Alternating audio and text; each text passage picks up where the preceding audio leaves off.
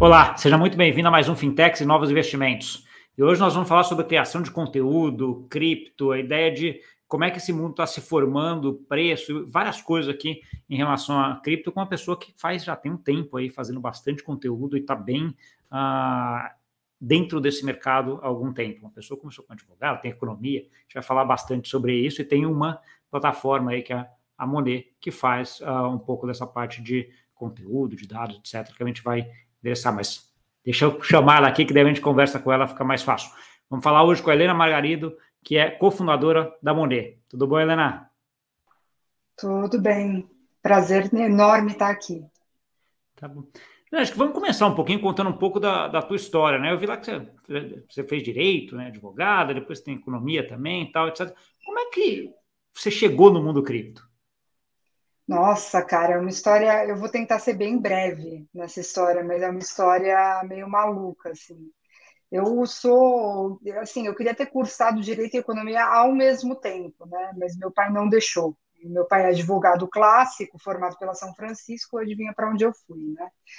É, então, assim, direito era algo que era meio uh, beabá, assim, eu tinha que aprender e tinha que terminar.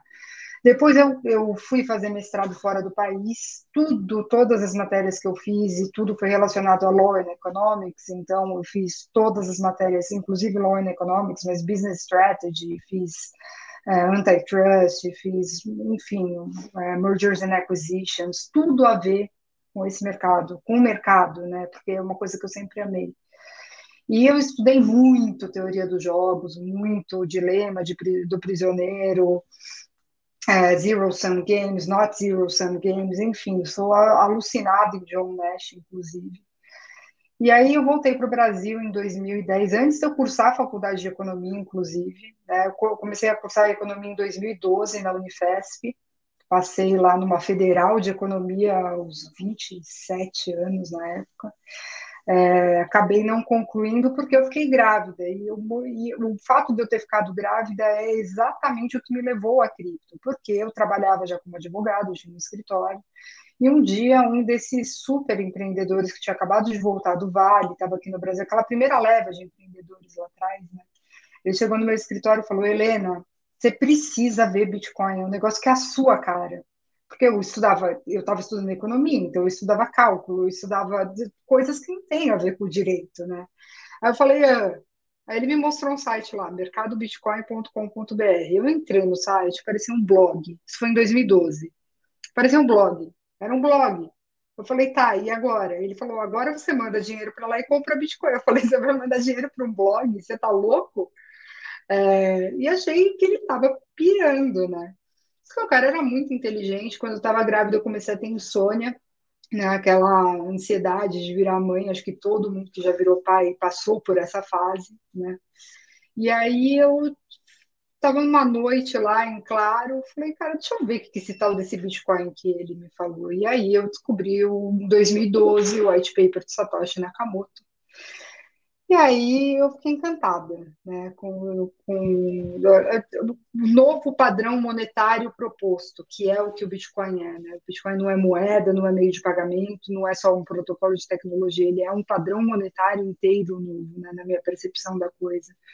Então, eu fiquei maravilhada, seguindo teoria dos jogos, né? seguindo teoria de consenso, seguindo, eu olhava aquilo lá, eu fiquei maravilhada. Eu falei, gente, é isso, é isso aqui. E eu virei entusiasta na pessoa física disso, né? Eu participei, assim, de incontáveis eventos, congressos, como palestrante, etc., falando sobre isso. O Bitcoin Pizza Day, acho que o meu primeiro foi em 2013, tinham seis pessoas. É, assim, e acabou cada um seguindo seu rumo, cada um virando uma coisa específica no criptomercado ou não também, né?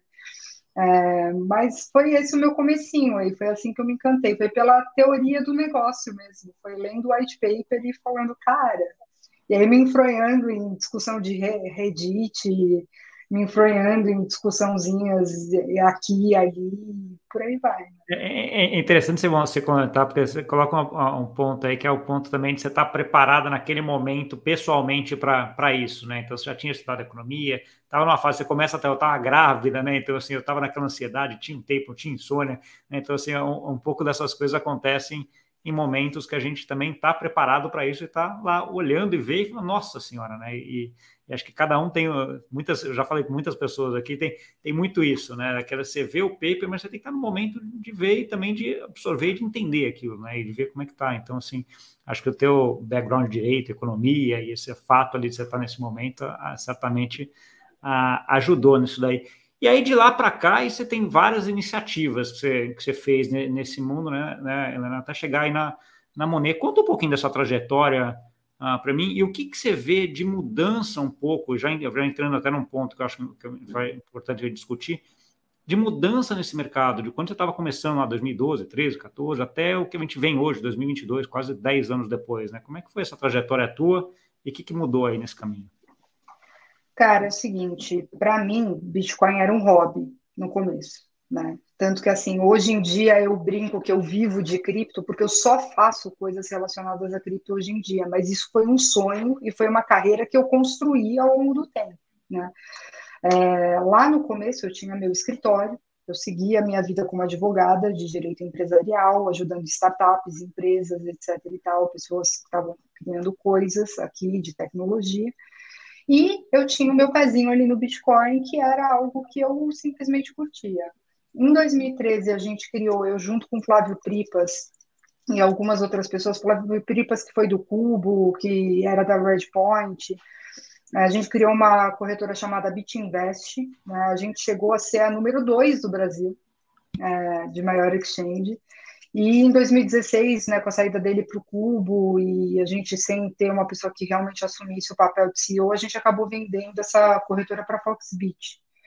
É, e assim, eu fui participando, né? Qual, qual que foi o lance, na verdade? Eu sou super entusiasta de cripto, só que eu sou entusiasta da, da teoria toda do negócio. Toda vez que me chamavam para alguma coisa, para algum evento, para alguma palestra, eu falava, muitas vezes explicava o que era Bitcoin, explicava o que era blockchain e tudo mais, mas muitas vezes era para falar de regulação de cripto. Aí eu já fazia, um né? já dava aquela murchada, assim. Porque, assim, se você considerar o escopo todo da coisa, você é o seu próprio banco você não precisa de regulação. Por que, que as pessoas falam tanto de regulação? E assim, eu sempre tive um viés muito mais liberal, né? uma, um olhar muito mais liberal da coisa. Acho que regulações elas são pouco necessárias. É, em alguns casos, muito mais para defender as pessoas. Né? Aí só continuando a trajetória para não perder também. Eu segui advogando, né? Em dois, e, e o tema começou a crescer e algumas pessoas começaram a me procurar com algumas iniciativas relacionadas à cripto. Só que qual que é o grande lance? Quando você é advogado e te procuram para algo relacionado a cripto, 95% das vezes é piramideiro, é golpista, é gente querendo fazer coisa errada. E eu não queria trabalhar para essa galera. Eu realmente não queria trabalhar para essa galera, né? Então, assim, eu estava com uma prática de, de direito versus a, o que eu estava fazendo como hobby, que já não era mais hobby, que já começou a tomar outra proporção ali, principalmente a partir de 2016, mais ou menos. É, e as coisas não casavam. E aí eu comecei a parar para pensar. Falei, cara, não adianta. Se, se é esse o meu, meu mercado é cripto, eu acredito nisso, eu quero trabalhar com isso para me realizar profissionalmente, para para conseguir, é, de fato, ter um propósito naquilo que eu faço, eu vou ter que parar de advogar, porque eu não vou advogar para piramideiro, eu não vou advogar para essa galera, né? Em 2017, concomitante ainda ao meu escritório, eu comecei a fazer análise de a parte de research de cripto, né? Antes de entrar na análise técnica específica, muito mais é, explicar o que é cada um dos projetos, qual que é a grande proposta tecnológica, onde que está a disrupção, por que, que eu enxergo o futuro naquilo, que, tipo algo meio criptofundamentalista, vamos dizer assim. Depois eu comecei, eu aprendi muito de análise técnica, né? Hoje em dia eu faço bastante análise técnica, análise gráfica também. E aí veio a pandemia E com a pandemia, o meu escritório perdeu um dos maiores clientes, assim, na segunda semana de pandemia, né? Eu peguei, olhei para o escritório, olhei para a cripto, olhei para o escritório e falei, cara, se não for agora, eu não vou mais. E aí eu decidi fechar meu escritório, parar de advogar mesmo e ficar full time dedicada a iniciativas de cripto. Então eu estava na, eu fiquei quase cinco anos na Inversa, né? A Inversa foi, a gente lançou o primeiro relatório de cripto do Brasil e acho que da América Latina. A gente lançou antes da Empíricos.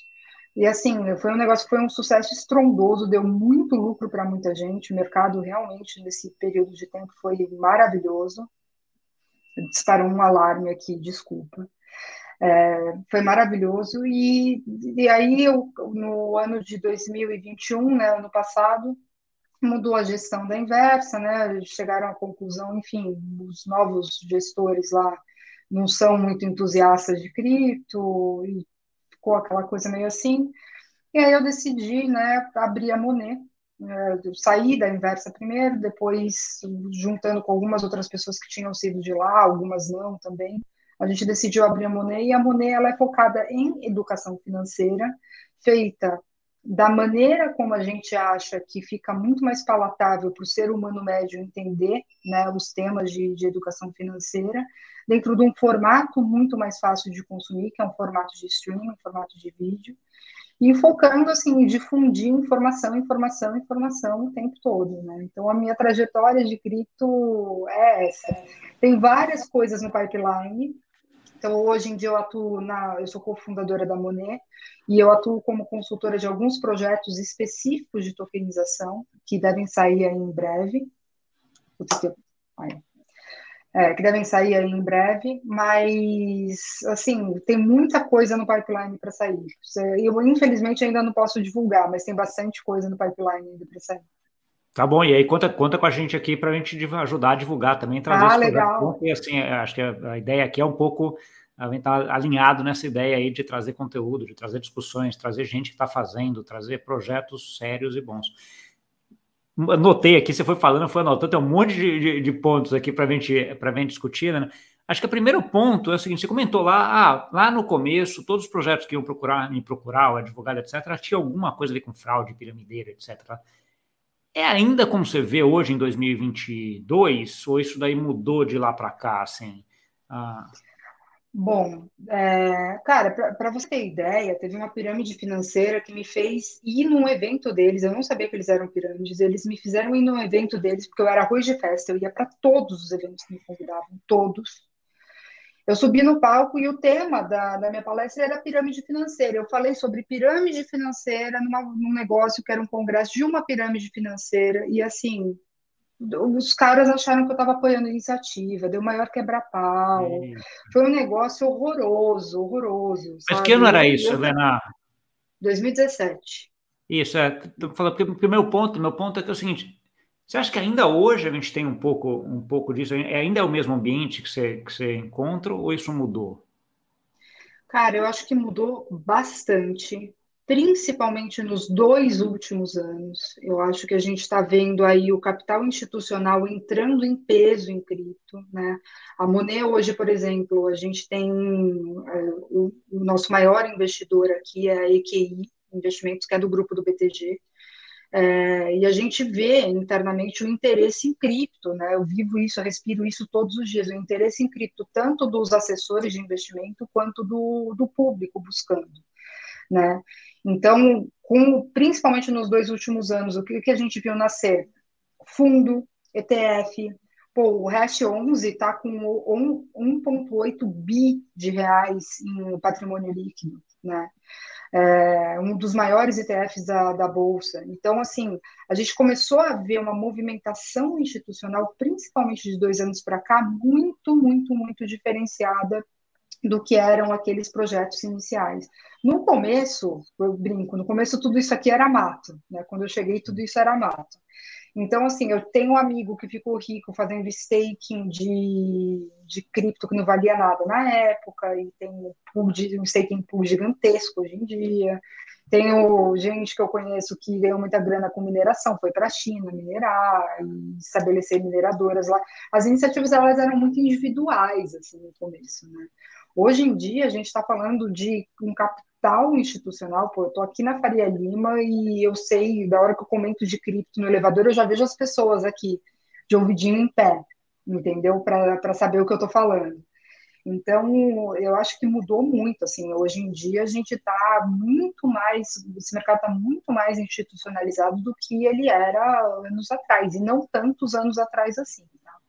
Sim, sim. Ah, eu, fiz, eu fiz a pergunta um pouco, mas, mas, eu também tenho essa mesma visão. Eu acho, eu acho que mudou a, da água para o vinho. Né? Se a gente vai pegar em 2015, 16, 17, era outra ideia. Ninguém sabia o que era cripto. Né? Aquela história de que você ia para banco falar sobre blockchain, podia, Bitcoin, o cara nem te recebia.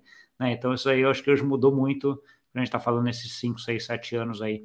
Um outro ponto que eu notei aqui, você começou a falar muito de Bitcoin, que você começou, viu, se apaixonou, etc. Como é que você vê esse movimento de, de Bitcoin maximalista, vamos assim, né, dentro que a gente tem hoje dentro de cripto, né? As pessoas que amam o Bitcoin, que acham que tudo não, não funciona. Como é que você vê esse movimento? Você, como é que você se enquadra aqui nesse, nesse movimento também? Nossa, pergunta difícil essa, né? É, eu, é, eu acho o seguinte, é uma pergunta que você sempre tem, né? Porque é uma pergunta que sempre vem para mim também. Então, assim, eu gosto do Bitcoin, acho o Bitcoin legal, etc. Eu, eu não me considero Bitcoin maximalista, porque eu acho que tem muito mais coisa aqui. Que, muito, muito mais coisa, não. Acho que o Bitcoin tem o seu papel e ele vai. Está dentro desse ambiente, né? Mas uh, tem o seu papel dentro de um mundo que está sendo criado, que tem outros entes aqui, outros uh, criptos que têm o seu papel também. Mas eu queria ouvir a tua opinião. Olha, o, a minha opinião é a seguinte: eu acho que o Bitcoin, dentro da proposta que ele é, o Bitcoin, como eu falei lá no começo, né, para mim, ele é um padrão monetário novo, absolutamente anti-inflacionista, né, então, bem na visão do Hayek, bem na, na visão do, do Mises é, e nessa visão mais libertária da, da, coisa, de como o sistema monetário deveria funcionar. Então, a grande proposta do Bitcoin é essa. O ativo que sai do protocolo, para mim, ele não só é reserva de valor, como é um ativo que se provou agora na Covid, nessa crise de Covid, como um ativo antifrágil. Ele não só se recuperou, como ele saiu muito maior da crise da Covid, né? É, e para mim ele não tem parâmetro, ele não tem igual, não existe outro Bitcoin não vai existir. Né? Você precisaria de anos de processamento dentro de uma rede distribuída, uma blockchain é, descentralizada, com, enfim, com a mesma atração, mesmo, mesmo tudo, recriar isso daí, e para isso você tem o fator tempo, que é impossível de você recriar. Então, para mim o Bitcoin ele stand alone, assim, ele ele reina absoluto e continuará reinando ao longo dos próximos tempos. O que eu acho é que existem aí 19, mais de 19 mil outras iniciativas, né, que buscam, e aí elas estão indo dentro de outra vertente, que é a vertente dos contratos inteligentes, a maioria delas, não todas, né, mas indo dentro da vertente de contratos inteligentes para criar plataformas de contratos inteligentes, para criar aplicações que utilizam contratos inteligentes e para criar produtos e serviços, principalmente serviços, que facilitam a vida das pessoas e que resolvem problemas que existem no mundo real. Como é que a gente pode simplesmente desconsiderar isso porque não é Bitcoin? Né?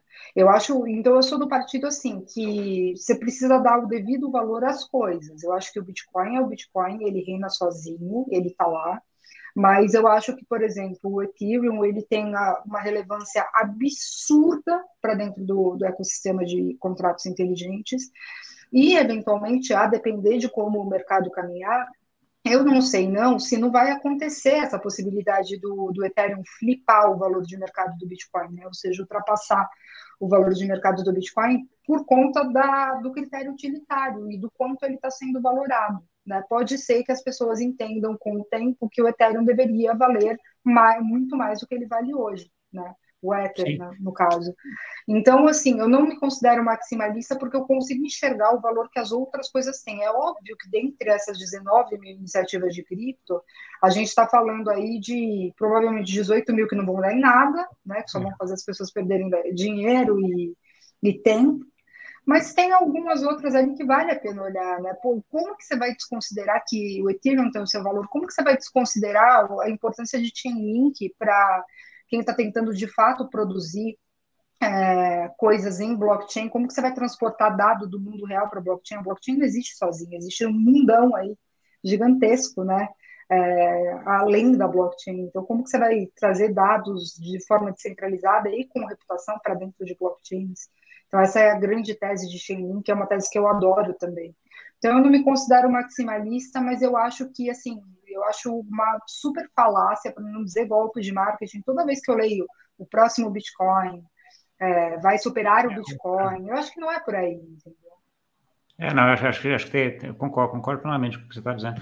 E quando a gente, entrando um pouquinho mais fundo nisso daí, quando a gente olha os, esses 19 mil iniciativas, dá para hoje mais ou menos para segmentar em alguns setores, né? DeFi, infraestrutura, tem vários setores que a gente, de certa forma, consegue uh, separar aqui. Tem algum deles que você, você gosta mais, você acha que é mais promissor? Como é que você faz essa análise em relação a desse mundo de 19 mil aí? Cara, nossa, é, essa pergunta é super difícil. Eu acho que assim, é, tem, tem a hype das NFTs, né, que a gente não pode negar. Então, as NFTs elas estão aí para revolucionar e para revolucionar mercados no geral, e mercados que são mercados, os mercados dos influencers. Então, se você parar para pensar o porquê que NFT é um assunto tão recorrente, tão falado, e por que ele tem tanta mídia, é porque a própria mídia pode se aproveitar dele, né? Os próprios artistas podem se aproveitar dele. Então, é óbvio que vão fazer barulho. Mas, para mim, o DeFi mal começou. Para mim, existe, existem, assim, eu odeio as third trusted parties, os terceiros de confiança. Eu odeio. Toda vez que eu preciso contratar o meu seguro de carro por meio de um corretor, eu fico maluca. Porque é óbvio que se eu contratasse direto com a seguradora, o negócio ia sair mais barato. Só que existe uma lei que manda ter corretores de seguros, entendeu? Então, o que, que você vai fazer? Eu acho que esse, o papel do DeFi em ir eliminando esses, essas third trusted parties do, do sistema financeiro pode trazer assim uma revolução que assim o mundo financeiro é o que comanda o mundo, né? A gente não é de hoje isso. Eu acho que assim o barulho que o DeFi pode fazer está ainda longe, longe, longe de chegar no limite. Você imagina no momento que tiver solução de crédito sem colateral, porque alguém recriou um Serasa em ambiente descentralizado, onde você tem os seus próprios dados e não fica no bureau de crédito. É, isso está sendo entrar... desenvolvido. É, não, acho, acho, que tem muita coisa assim, e o DeFi é o que eu mais amo também, eu acho, concordo plenamente, acho que tem, tem muita coisa, até pelo meu background de, de, de financeiro, vamos dizer assim. Uh, como é que você viu essa, essa. Porque DeFi não existe sem stablecoin, né, Lana? Então, assim, não tem, é uma coisa que é inerente. Você tem que ter alguma representação desse mundo fiduciário dentro do DeFi para tirar a própria volatilidade do, dos projetos, das inovações das criptos em si. Né? Ah, como é que você viu o episódio da, da Terra, ou do ST, dentro disso daqui? Né? Porque sofreu um baque hoje de confiança relativamente grande. Né? Quando a gente olha a DeFi há três meses atrás, as conversas eram diferentes do que se tem hoje. Né? Sem dúvida. Eu acho o seguinte, né? A ideia toda de criar uma stablecoin algorítmica como, como era barra é o ST, eu, eu, eu não sei mais me situar na, no, no é. O ST, na verdade, o ST acabou, né? Que, o que, a, o que elas acabou. fizeram, a, a Luna existe, né? Eles soltam, pegaram a blockchain, mas o ST não tem mais. É, virou Luna e Lunk agora. Agora o ST eu, eu me perdi ali no, na é. timeline para saber se existia ainda ou não.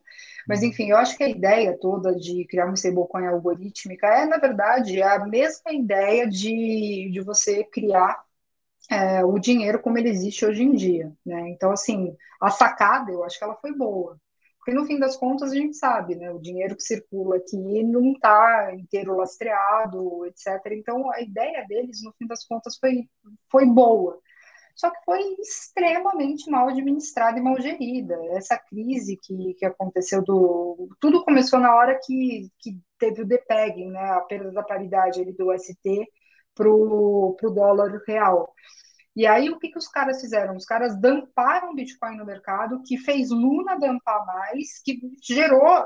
Eles entraram no espiral da morte. Ali. É, é, aquele negócio que a gente, é, é, aquele negócio que a gente fala quando o avião não cai por uma razão só, né? Então, acho que é mais ou menos isso. Teve um monte de falhas aí uh, seguidas, que olhando agora você fala assim, nossa, que, que tava lógico que ia dar nisso, né? Mas no momento, obviamente, não estava claro para quem estava gerindo isso daí, né? Mas foi o que aconteceu no final. Mas o meu contra era menos sobre, sobre o episódio em si, né? e mais como é que você. Porque assim, se a gente vai pegar, por exemplo, nas métricas que a gente fala de DeFi, né? TVL.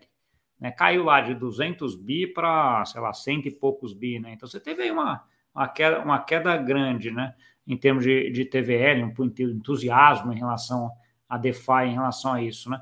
Mas isso é uma coisa que você acha que pode comprometer para frente ou, ou faz parte da inovação e é um negócio que vai vir até para bem, né? Porque vai limpando essas iniciativas e vai ficando as iniciativas melhores. Não, eu acho que faz parte. Eu acho que faz parte. Eu acho que assim, agora na hora que as pessoas ouvem falar de stablecoin algoritmo, que ficar todo mundo, né, morrendo de medo, porque por conta do caso de, de UST. E era um medo que se você tivesse analisado o, o, a proposta desde o começo, como deveria ser analisada, é um medo que você deveria ter desde sempre, né, se você para para pensar.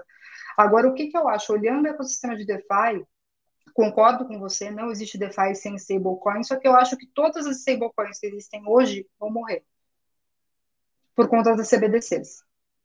Eu acho que e aí eu acho que o negócio vai ficar interessantíssimo na hora que isso acontecer. Eu acho que todas as stablecoins elas vão morrer, de assim, é, tá, tá com os dias contados aí. Da mesma maneira que eu acho que todas as exchanges vão morrer, as, as SECs, as centralizadas. Eu acho que todas elas vão morrer, inevitavelmente todas vão morrer. Bom ponto. É. Eu vou entrar né, um pouco nesse ponto que CBDC, eu estava fazendo doutorado aqui, na, aqui no Porto, né? E meu tema era stablecoins, né? Então, esse é um tema que eu, que eu estudei bastante, entendo. Mas, assim, o, o, que eu vejo em termos dessa discussão entre CBDC e stablecoins é, é que é, é, dificilmente os governos vão abrir mão de, de, algum controle sobre as moedas dele, né? Então, assim, a CBDC não vai ser que nem um papel moeda que a gente consegue comprar uma revista no jornaleiro sem falar quem a gente é, sem falar de onde vem aquele dinheiro, esse tipo de coisa. Na CBDC, a ideia é que esteja algum tracking aí, você vai ter algum controle uh, do governo, uh, o que algumas stablecoins talvez não tenham, né? Então, assim, uh, a minha pergunta quando eu, quando eu vejo e quando eu, eu penso nisso é, pô, se ele regular todas as stablecoins, virar, se todas as stablecoins forem reguladas, é como se fossem CBDC nesse sentido, né? Então, assim, você vai ter uma coisa parecida. Aí eu me deparei há um mês atrás, na verdade, três meses atrás, com aquele com o artigo do Vitalik que deu origem ao paper dele sobre o eh, Soulbound, né? Sobre aquela alma, sobre a ideia, a ideia de você conseguir de alguma forma ter uma chave pública que é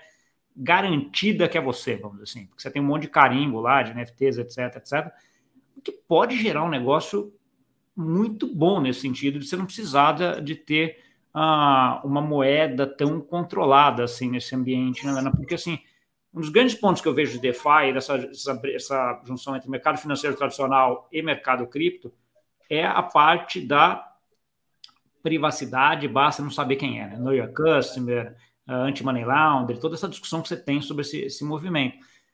Mas a partir do princípio que você consegue definir quem é o dono daquela conta, você consegue tirar todos esses problemas de AML e coisa. E aí, o token que está sendo gerenciado lá, lá, dentro talvez seja menos importante. Eu, eu, não sei se você chegou a ver esse texto do Vitalik ou pensar sobre as perspectivas. É, mas, mas, é uma coisa que eu, quando eu li, eu falei, pô, aí talvez a CBDC não seja uh, tão necessária aqui. Talvez uma stablecoin consiga rodar aqui, porque os governos terem um acordo com essa com essa nova forma, né? Chegou a pensar? É, que... Então, eu, a, a, minha opinião sobre esse assunto específico é, eu volto no teu primeiro argumento lá, eu acho que dificilmente os governos vão abrir mão deles gerenciarem todo o estoque e o fluxo de moedas, entendeu? Eu acho que eventualmente eles podem delegar, fazer a mesma coisa que eles fazem para o sistema financeiro, né? Que é delegar parte da supervisão e regulação para uma quase autorregulação aí dos agentes financeiros que, que compõem o mercado, mas eu acho que dificilmente isso acontece. Agora, dentro dessa linha né, de você criar um, algo lastreado com, com carimbo de identidade, tem uma iniciativa da ONU que chama ID 2020, eu fiz parte dela lá no comecinho, e a ideia é até 2030, no, no, na verdade, assim, é óbvio que está atrasado, é óbvio que é um sonho, mas existe né, a, a iniciativa de trazer uma identidade digital para todos os cidadãos do mundo até o ano de 2030.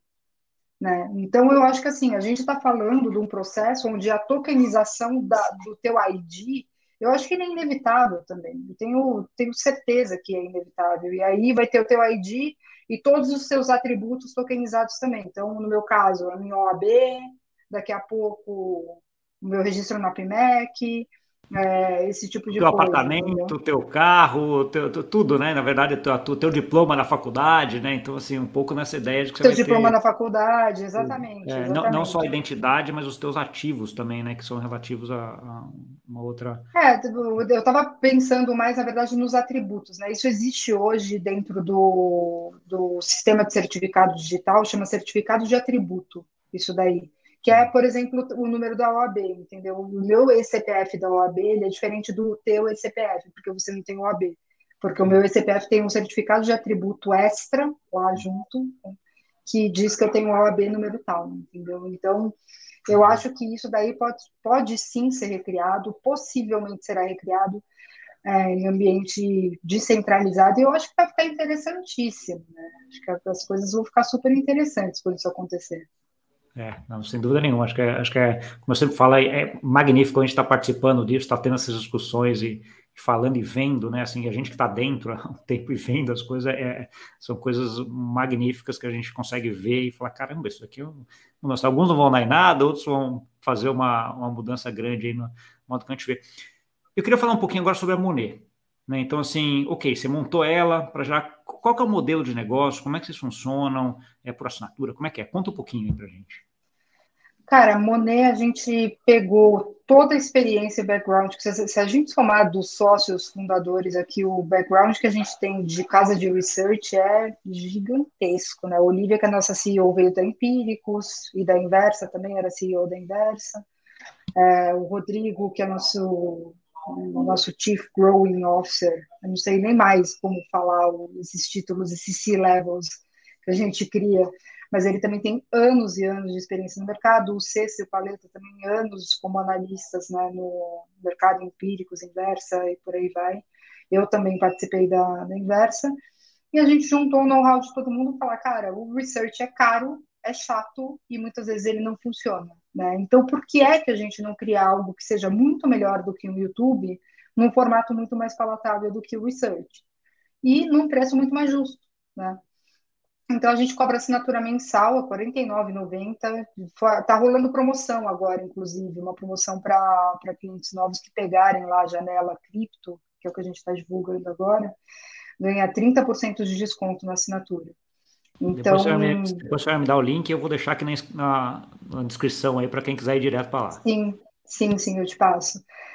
Mas, de toda maneira, assim, a, a, nossa, nossa pegada é fazer o research clássico e trazer outras coisas, né? trazer cursos, trazer palestras, trazer séries, filmes, tudo que permeia o mercado financeiro, e a gente vai trazendo isso dentro da nossa plataforma de uma maneira que fica muito mais palatável, muito mais fácil para as pessoas digerirem, entenderem e, no fim das contas, aproveitarem o conteúdo como um todo, né?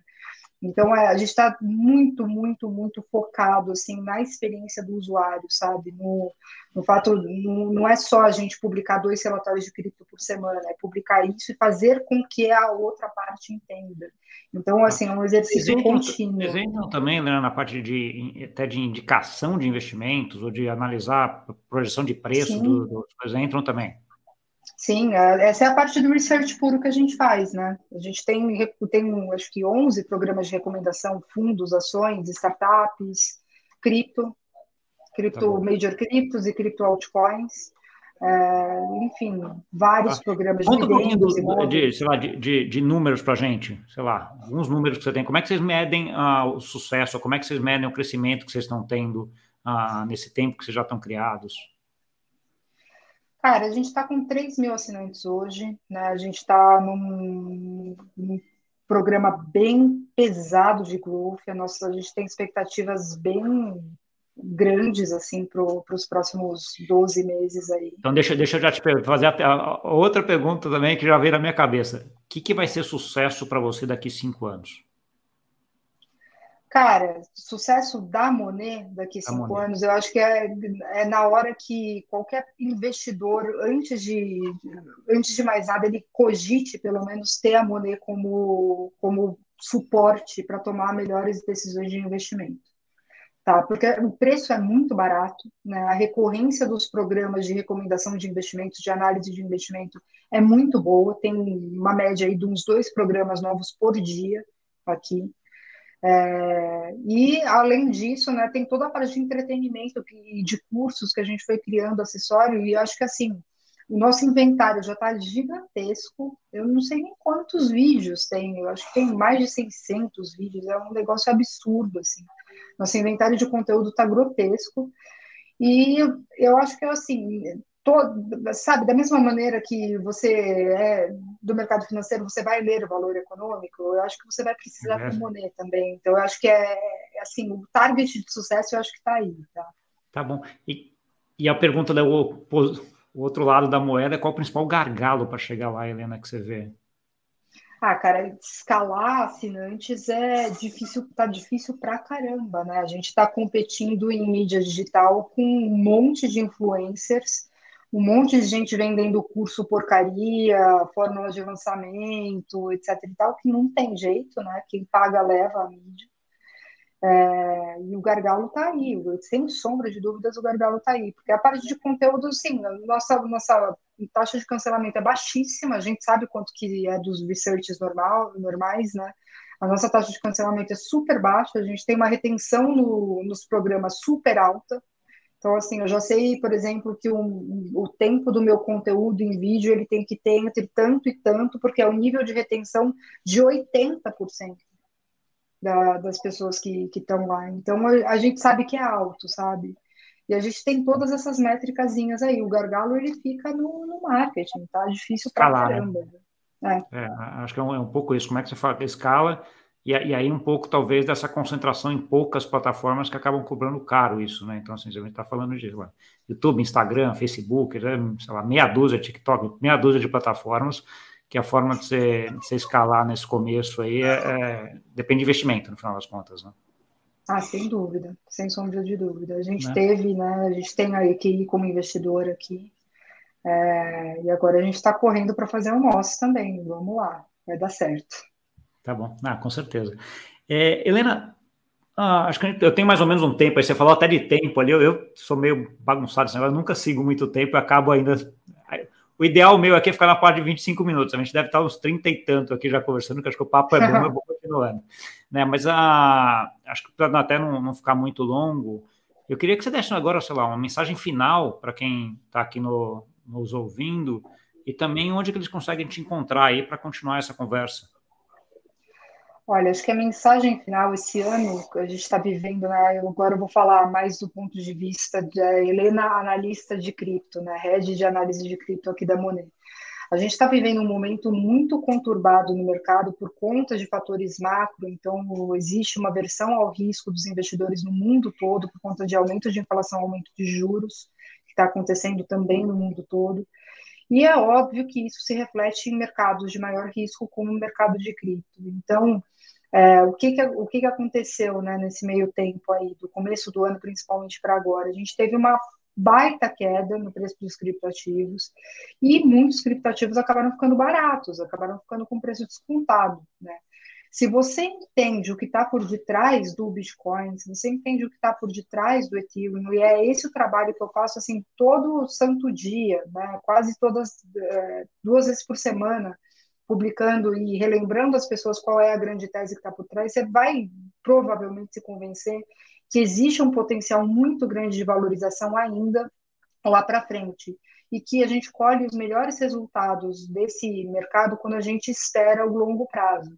Então, eu acho que assim, agora é, acima de tudo, a hora para quem ainda não investe, investir nesse mercado, quem já investe, aproveitar para fazer preço médio por conta da queda dos preços, e é aguardar o médio e longo prazo, porque assim, dentro do, do Bitcoin especificamente, do Ethereum possivelmente também, de alguns outros bons criptoativos, é, esse jogo aí ele tende a dar bom, tá? Tende a dar, dar muito certo e dar muitos retornos financeiros positivos também. É, é, eu acho que tem, que eu, eu, sempre resumo isso naquela frase de que o bolo tem muito para crescer ainda.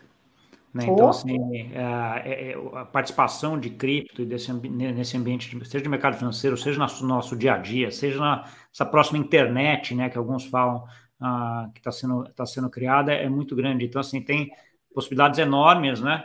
O difícil daí como investidor é aquela de você separar essa ansiedade do curto prazo e olhar um pouquinho mais na frente, né? Porque você sempre fica naquela de, nossa, a inflação tá alta, o negócio da casa tá caindo. Né? E o grande segredo quando a gente está investindo é olhar, sei lá, dois, cinco anos na frente, né? E fazer, ok, eu vou montar uma carteira aqui que eu vou conseguir carregar esses dois, cinco anos, né? Porque assim, você tem que também deixar lá, ficar e vai, e vai dando certo, né? E o negócio vai crescendo à medida que esse bolo vai crescendo. Coisa, e para quem tem essa essa postura tá, sei lá, 60, 70, 80% mais barato do que estava em dezembro, né? Independendo da, da iniciativa que a gente vê. Então, assim, tem muita coisa aí que já está precificada, concordo uh, plenamente. E, Helena, você ficou faltando o teu contato aí.